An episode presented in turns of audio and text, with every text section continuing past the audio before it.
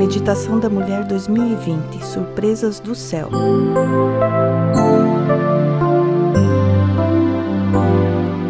12 de janeiro. Os passarinhos virão cantar para você. Povo meu, escute o meu ensino. Incline os ouvidos para o que eu tenho a dizer. Salmo 78, 1.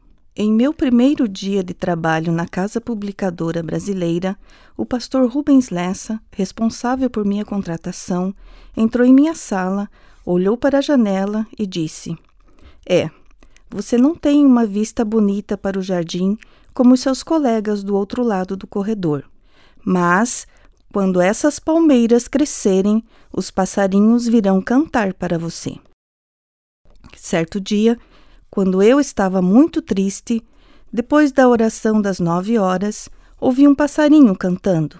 Olhei para a janela e vi um pequeno pássaro na beira da janela olhando para mim e cantando. Ele era tão pequeno, mas cantava com tanta força. Lembrei-me do pastor Lessa. Chorei, mas de alegria por ele ter me proporcionado uma profecia. Ela havia se cumprido naquele momento e enchido meu coração de esperança. Aquele passarinho me ajudou a relembrar que, em apenas um breve instante, é possível ir das lágrimas ao riso, que o Senhor conhece nossas necessidades, que o anjo relator faz o registro de cada lágrima derramada, que nossa aflição é passageira, mas, acima de tudo, que nossa salvação em Cristo Jesus é certa. O pastor Lessa faleceu no dia 12 de janeiro de 2019, há exatamente um ano. Da mesma forma como aquele passarinho apareceu em minha janela, de repente, sem avisar, sem ninguém esperar. Muito difícil defini-lo com uma palavra, mas o que ficou gravado em minha mente foi a preocupação dele com as pessoas, sem se importar com o status das mesmas. Ele não era bajulador, não se preocupava em obter vantagens pessoais. Dedicava-se a levar a salvação às pessoas e defender a palavra.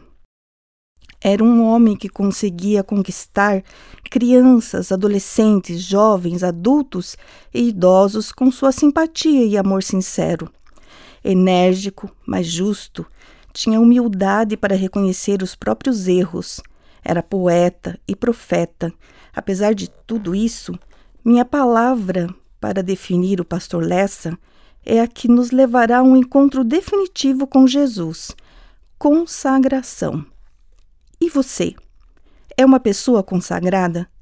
Tem se dedicado à obra do Senhor? Tem buscado ser uma luz em meio às trevas que a cercam? Tem feito alguém sorrir? Tem levado paz por onde quer que vá? Incline os ouvidos e ouça o que Deus está tentando lhe dizer. Talvez ele lhe traga um passarinho para cantar, renovando sua esperança. Talvez ele lhe traga um amigo com uma palavra de ânimo para alegrar seu dia. Talvez ele lhe ofereça um hino para trazer paz ao seu coração. Talvez ele lhe mostre um verso para que você volte para o caminho mas a maior certeza é a de que Deus é seu melhor amigo e jamais a deixará sozinha. Meu nome é Adriana Cerato e eu trabalho na Casa Publicadora Brasileira.